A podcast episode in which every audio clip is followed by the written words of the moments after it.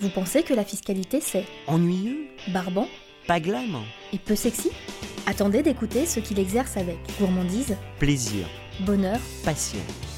Parler de fiscalité autrement, à travers l'histoire de ceux qui l'ont mise au cœur de leur vie professionnelle, tel est l'objet de ce rendez-vous. Moi, depuis que je fais du recrutement, et ça fait un peu vieux singe, mais ça fait quand même quelques années, le besoin en fiscalité n'a pas diminué. Il s'est euh, spécialisé, il s'est orienté différemment euh, en termes de profil, etc. Mais il est croissant depuis 20 ans. Aujourd'hui, pour vous guider sur les chemins surprenants de la fiscalité, Stéphane Baller, avocat of counsel chez De Gaulle Florence et Associés et auteur de l'Observatoire des directions fiscales, reçoit Thierry Montecatini. Bonjour à toutes, bonjour à tous. Nouvel épisode de la fiscalité C'est Rock. Je suis toujours euh, Stéphane Valère, euh, avocat of counsel chez De Gaulle Florence et Associés et co-directeur du DU Avocat Conseil fiscal des entreprises de l'UPEC et de l'EDAC.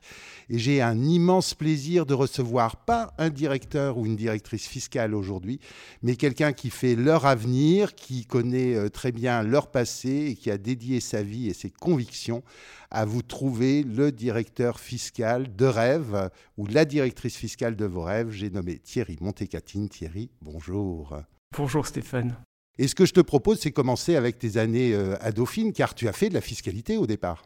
Je suis fiscaliste et, et alors je suis rentré à Dauphine un peu par hasard et j'ai choisi de me spécialiser en fiscalité à partir de la troisième année. Euh, tombé amoureux d'un prof qui était un prof de l'ENI en plus. Et le gars était, euh, était hyper vivant et puis il y avait un côté avec la fiscalité, c'est quel est le mystère que l'on a derrière et, comment on, va essayer de comprendre les choses. Et du coup, euh, j'ai fait une majeure fiscale ensuite et le 221 par la suite. Alors, on est en 91, Dauphine en 91, ça ressemblait à quoi C'est différent d'aujourd'hui? C'était euh, un regard sur les études un petit peu différent?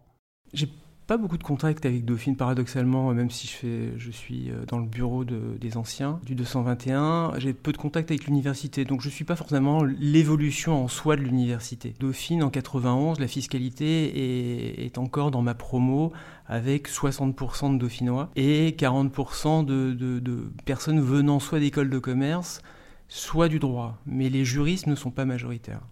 Alors, un petit message à Thibaut Massard et Emmanuel Dean. euh, si euh, vous cherchez quelqu'un pour placer vos anciens, euh, n'hésitez pas à utiliser les anciens et Thierry. Sortie du, du 221, j'imagine tous les cabinets qui vous attendent, la volonté de devenir avocat fiscaliste, déjà une petite démangeaison entreprise. En fait, le contexte, c'est qu'on est en 91, au 1er janvier 92, il y a la fusion des professions entre les conseils juridiques et les avocats.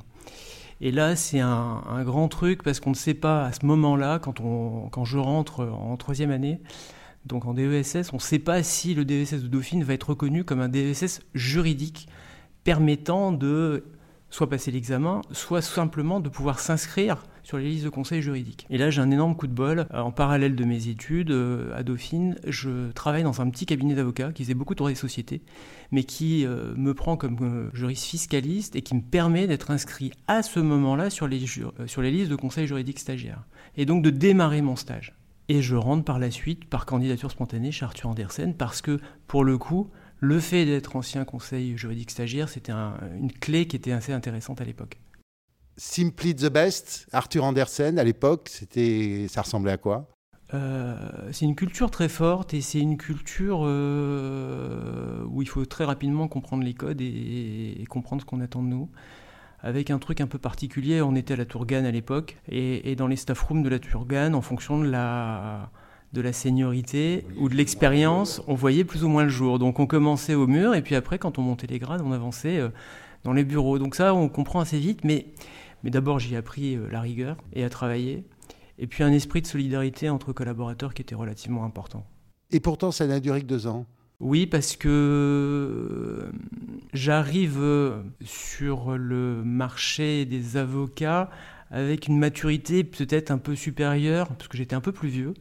J'avais pas eu un parcours scolaire, on va dire, très linéaire, à cause du sport notamment. Et j'arrive avec une maturité où quand j'ai quelqu'un à peu près de, un an ou un an et demi de plus vieux que moi qui se prend pour un général, ça à un moment donné, ça ça me satisfait pas. Et, j'ai surtout un- une opportunité assez extraordinaire d'aller travailler aux États-Unis dans un petit cabinet d'avocats où il y a cinq personnes, mais un des associés a une clientèle dans les dom françaises et peut être intéressé par le fait d'avoir un fiscaliste. Donc il se débrouille pour avoir un visa de travail, le fameux H1B visa, et, et je pars en Floride pendant un an une année euh, de fiscalité en Floride, tu n'as pas eu envie de rester là-bas, euh, nonobstant les questions d'immigration? Alors je voulais faire renouveler, c'est renouvelable une fois, je voulais faire renouveler. Et à l'époque, euh, sur les côtes de Floride, tu avais pas mal de boat people venant de Cuba notamment qui arrivaient et ils avaient tout fermé. Donc je suis rentré en France dans l'attente de ce renouvellement. Et à cette époque-là, Michael Page, qui était très en avant sur le côté marketing, envoyait aux dates d'anniversaire des petites cartes en disant on n'a jamais eu de contact avec vous, etc. etc. Et, je vais les voir pour avoir une idée du marché. Et puis à l'issue de l'entretien, euh, on me demande si faire du recrutement m'amuserait pas. J'ai un super fit avec le, gars que je rencontre, qui était le manager de l'équipe, euh, qui reconstituait l'équipe. Et, voilà, c'est parti comme ça par hasard, parce que le truc euh, administratif a traîné, parce que je me suis dit, tiens, pourquoi pas. Et, et quelque part, je devais pas être technicien dans l'âme non plus la dimension relationnelle était importante. Je l'avais pas eu du tout, du tout chez Arthur. Tu vois, pour l'anecdote, euh, Michael Page faisait bosser Arthur Andersen et j'avais travaillé sur un sujet et assisté à un conf call, mais c'était euh, tu notes et tais-toi. Et à l'époque, je suis le. Donc on est sur la troisième équipe chez MP. La première avait a eu un track record fabuleux, la deuxième moins, et on est là sur la troisième équipe en juridique et fiscale à reconstruire. Et je suis le seul fiscaliste à, être changé, à avoir changé de métier à cette date-là. C'est-à-dire que tu avais d'anciens juristes et ou anciens avocats, mais il n'y avait pas de fiscalistes. Et donc très naturellement, bah, je développe le réseau que je connais le mieux. Du coup, euh, tu commences en plus à vivre l'équipement en fiscaliste des entreprises avec des gens un petit peu plus jeunes.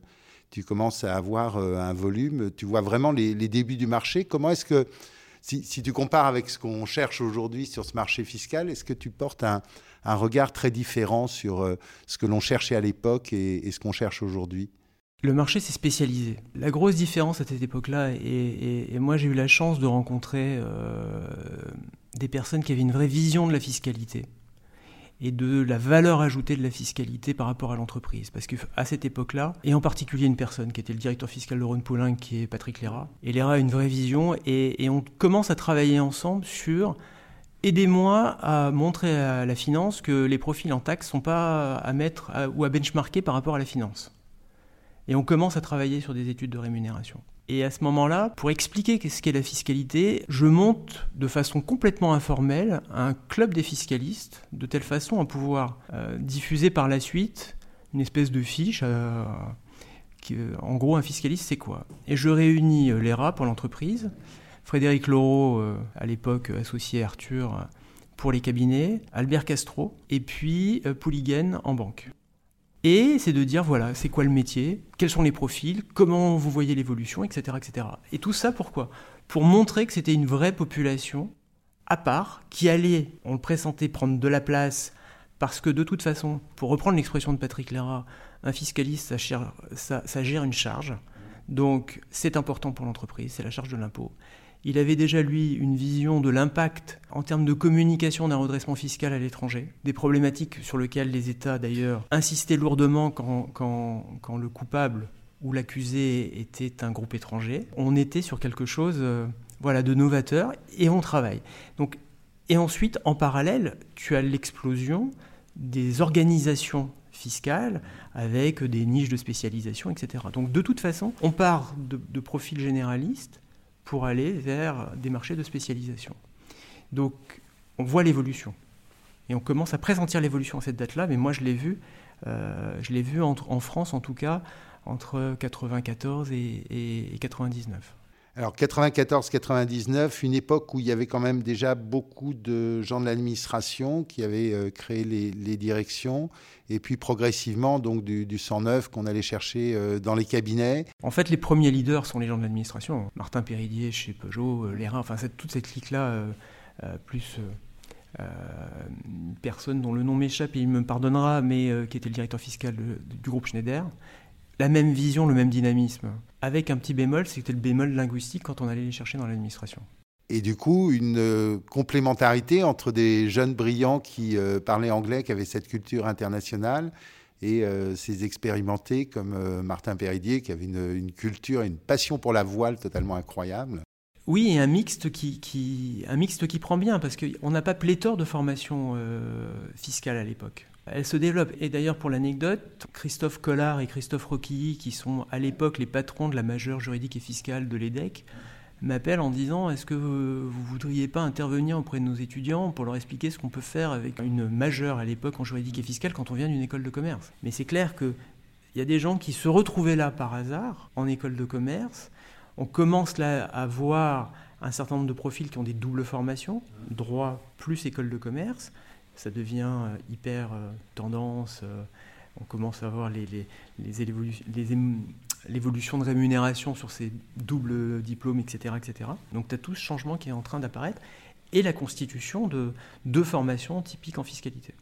Alors, tu as assisté, en fait, poussé ces, mises en place de nouvelles formations. Il y, a, toujours eu une sorte de grand écart entre ce qu'on apprenait dans les écoles de commerce et, à la fac de droit. L'EDEC a essayé et fait très bien la synthèse dans le BLM euh, de ces deux choses. D'autres écoles de commerce euh, s'y font aussi. Tu as trempé un petit peu sur cette orientation, ces éléments de formation? Non, parce que c'est ma enfin, j'ai une limite de compétences. Moi, j'interviens sur alors, une partie très classique de CV, lettre de motivation, entretien, et surtout de leur expliquer le marché du droit et le marché de, de la fiscalité et, et, les différents métiers de façon très concrète. Et puis aussi de leur donner quelques tips sur euh, les structures, parce que euh, quand elles viennent, que ce soit en fac de droit ou autre, quand elles viennent, elles sont toujours les plus grandes, les plus belles. il y a quand même des trucs un peu, un peu off. On va revenir sur ces éléments de, réalité. On, va quand même, alors pas en finir, parce qu'elle ne fait que commencer euh, avec la vie de, Thierry, mais euh, choix de Michael Page vers la Suisse. pas pour des questions fiscales, mais pour des questions business, j'imagine. Et puis, une aventure qui évolue, le système Michael Page, tu en avais fait le tour? On me propose d'aller monter la Suisse, donc c'est un super challenge. Et en plus, je retrouve euh, mon mentor euh, qui était devenu patron d'une zone géographique, etc., etc. On est sur un marché de candidats en Suisse, c'est très proche du juridique et du fiscal. J'avais pris d'autres responsabilités où j'avais étendu euh, chez NP à l'époque. À la grosse différence de, de beaucoup, le rôle de consultant, je l'ai toujours gardé, même en montant dans la hiérarchie j'ai toujours fait des missions. Mon histoire personnelle fait qu'à un moment donné, il faut que je revienne en France. Euh, donc je quitte le groupe et euh, j'atterris en France euh, dans une structure qui a été montée par des anciens de chez Arthur Andersen Management, devenu Accenture. Et là, je reprends la finance et je crée le juridique et fiscal, là-bas. Sachant que pour moi, c'était. je reprenais pied sur le marché français que j'avais quitté pendant plus de 7 ans. Énormément de concurrence par rapport à ce que j'ai pu connaître, plus de fiscalistes qui avaient changé de métier aussi de nouveaux cabinets d'avocats, de nouveaux acteurs. Hyper rafraîchissant en fait. Tu, reviens et tu te dis, euh, je connais, il y a plein de gens que je connais, puis en fait il y a plein de trucs que je, tu connais pas, donc tu recommences à zéro. Et alors le, le, rapport, en fait, euh, ton analyse sur le marché, décalage du, du marché entre ces, cette dizaine d'années, finalement, la France avait beaucoup évolué? Oui, parce que l'analyse sur le droit, c'est les États-Unis influencent l'Angleterre, qui influencent la France, qui influencent Paris, qui influencent le reste. Et le reste ne bouge pas de la même façon. Et, tu avais eu beaucoup d'implantations de cabinets anglo-saxons, et puis des spin-offs, et puis euh, la vie du cabinet. Donc il y avait une culture qui était en train de se d'être révolutionnée euh, avec le temps que j'avais pas vu et que j'essayais de rattraper et de comprendre. Après Antea, création de Team Search, euh, puisque maintenant tu as ton cabinet. L'idée pour moi, c'était de pouvoir travailler on est en 2008, la crise arrive, mais c'est surtout de pouvoir travailler comme j'ai envie de le faire. Et, moi, j'ai un leitmotiv, c'est mon côté conseil, je pense, aux consultants. Je reste très, euh, très engagé sur le, sur le terrain et, j'aime ça, mais parce que cet élément-là est important pour moi, et la notion d'adéquation de projet professionnel. Et pour ça, faut être euh, assez libre, et pas qu'on t'impose un volume, euh, un chiffre d'affaires, un, un, niveau d'honoraire, etc., etc. La liberté, en fait. Alors aujourd'hui, euh, ce podcast est, écouté par euh, plus d'un millier euh, d'auditeurs que l'on remercie.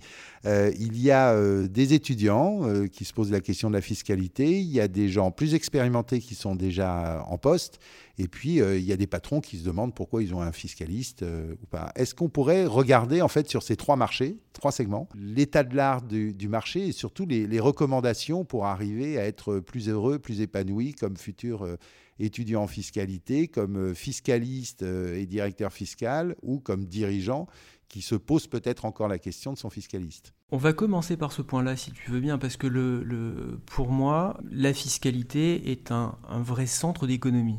À partir d'un certain niveau d'activité ou une certaine dimension internationale et donc euh, des besoins, je pense que c'est une vraie source d'économie pour l'entreprise et d'optimisation.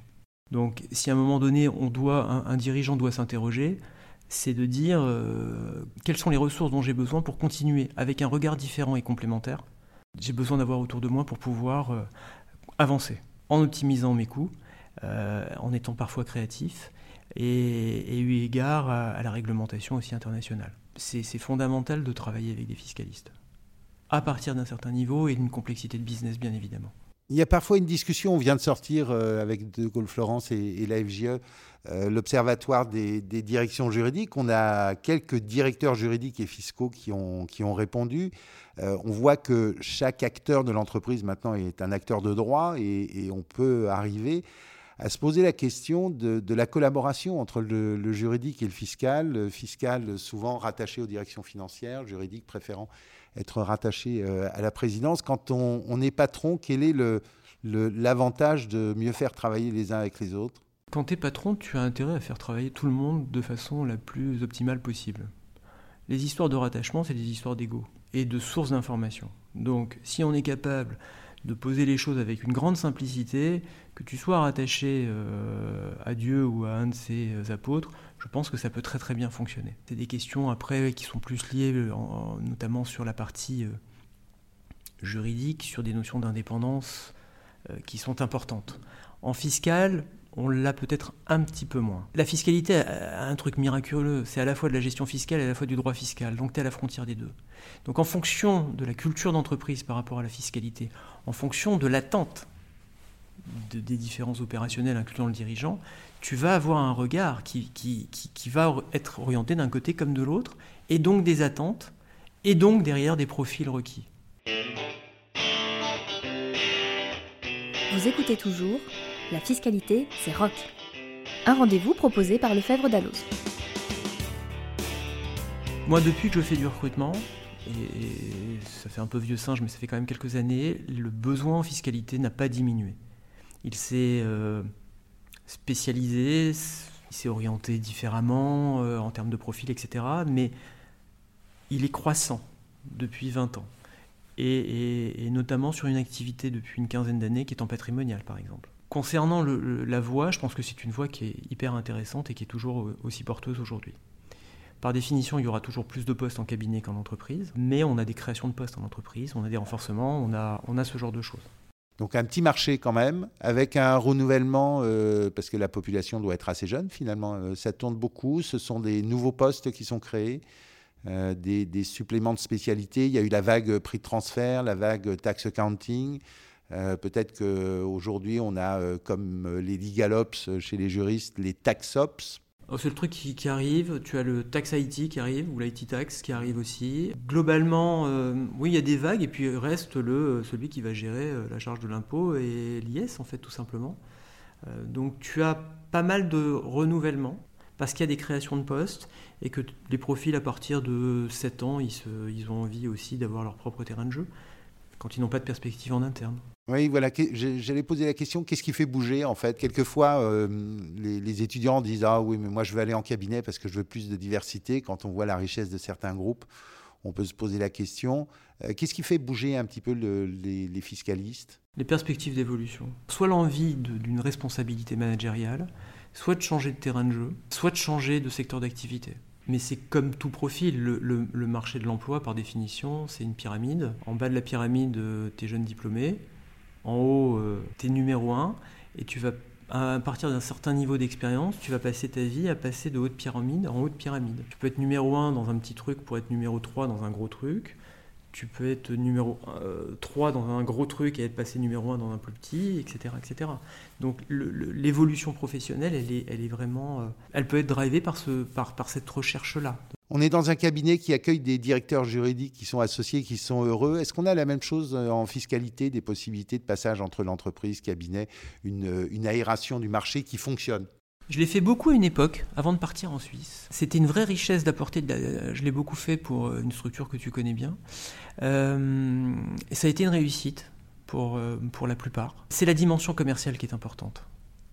Et la dimension commerciale, elle ne s'exprime pas elle ne se traduit pas de la même façon, je pense, en, juridique et en fiscal. Donc euh, c'est l'envie euh, des uns et des autres de, de, des, professionnels qui, ont envie de changer complètement de, de, structure, sauf si la technique les drive et que le cabinet est capable de les nourrir. Alors quand tu as envie de faire ce que tu as envie de faire, euh, c'est vrai qu'il y a le marché des entreprises, il y a quand même des débutants qui sont euh, recrutés en entreprise, il y a le marché des, cabinets d'avocats.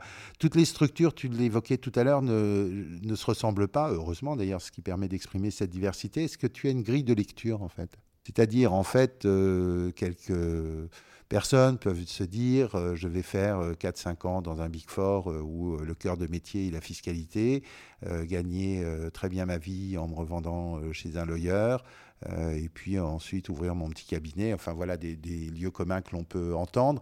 Du coup, ça donne une certaine classification des, cabinets, euh, une certaine classification aussi peut-être des, entreprises où on va avoir euh, des jobs qui vont être plus ou moins spécialisés, plus ou moins internationaux. Est-ce qu'il y a une, grille de lecture en début d'interview? Tu disais tout ne se ressemble pas.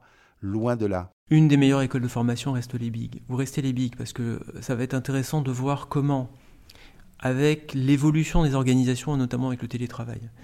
Euh, et donc un suivi qui va être différent et qui est en train de, se créer et de s'instaurer, comment les gens vont monter en compétences et, vont être accompagnés et suivis.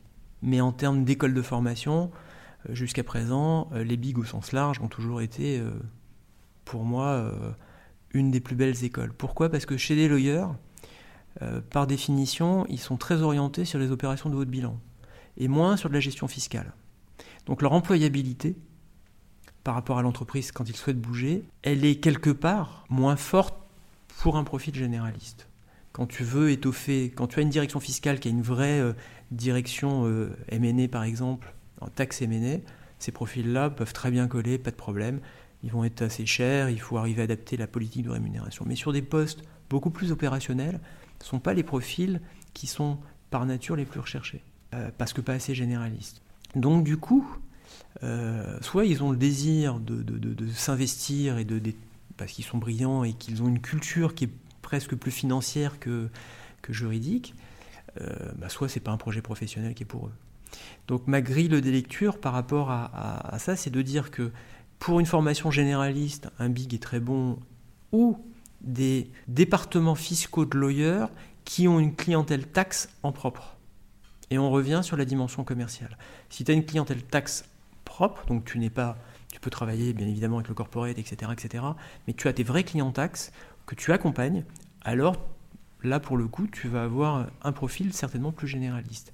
Et avec une distinction, c'est de dire est-ce que tu accompagnes des particuliers, donc un côté patrimonial, ou exclusivement un côté entreprise? Et donc tu as quand même des lawyers qui sont quand même très orientés entreprise, et tu as des structures différentes où tu peux avoir les deux, euh, euh, les deux populations un petit peu de notre, cas.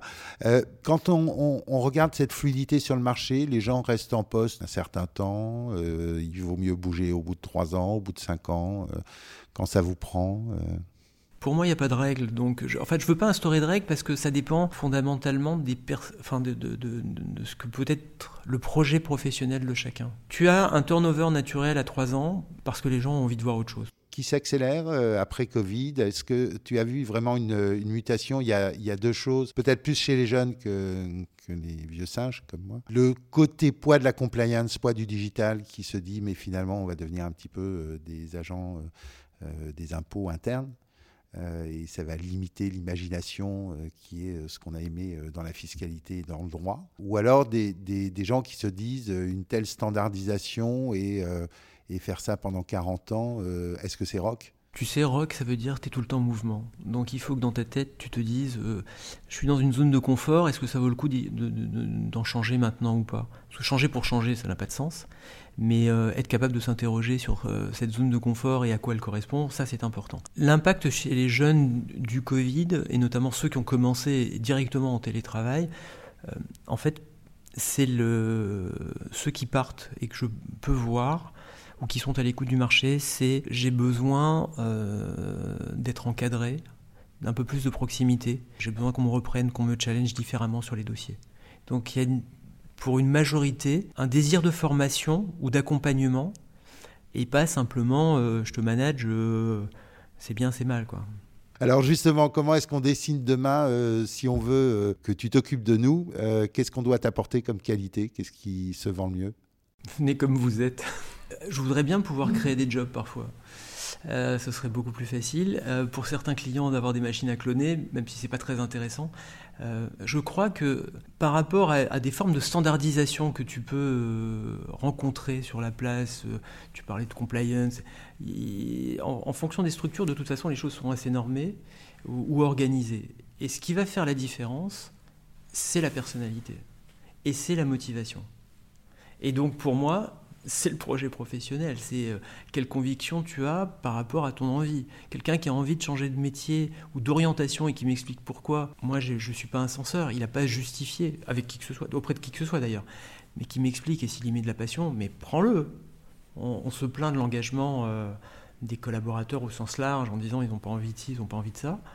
Ben, quand tu as quelqu'un qui a envie, demande-toi si euh, techniquement il va rapidement répondre à tes attentes prends des gens qui ont envie. Ah, technique non négociable, ça on a l'habitude, c'est depuis le début du marché euh, non négociable. À certains égards, à, 50% c'est pas assez. Quand je parle d'adéquation de projet professionnel, la structure qui recrute a un cahier des charges techniques. Puis après, un certain nombre d'attentes, euh, personnalité, managériale, etc. Le candidat, lui, il va aller chercher autre chose. Il, va, il peut aller chercher de la technique, mais pas que. Il peut aller chercher un secteur d'activité, il peut aller chercher un environnement de poste. Donc, donc le match, il se fait avec des critères qui sont différents. Donc à 50% par exemple de match, c'est pas assez en pratique. Le 100% bisounours, je l'ai jamais vu. Donc tu es nécessairement sur quelque chose qui a 70-80%.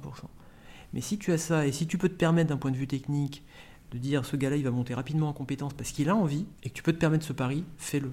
Merci beaucoup Thierry pour euh, ces échanges, montrer que la fiscalité mène à tout, et pas que à la fiscalité, mais toujours à la passion et au rock'n'roll. Merci beaucoup, et on vous retrouve dans un prochain numéro. Alors, la fiscalité, c'est pas rock? Nous espérons que la balade vous a plu, et nous vous donnons rendez-vous très bientôt pour un prochain numéro. Ce podcast, animé par Stéphane Baller, a été préparé en collaboration avec Lefebvre Dalloz. Au son, Axel Gable, et au montage, Angeline Doudou.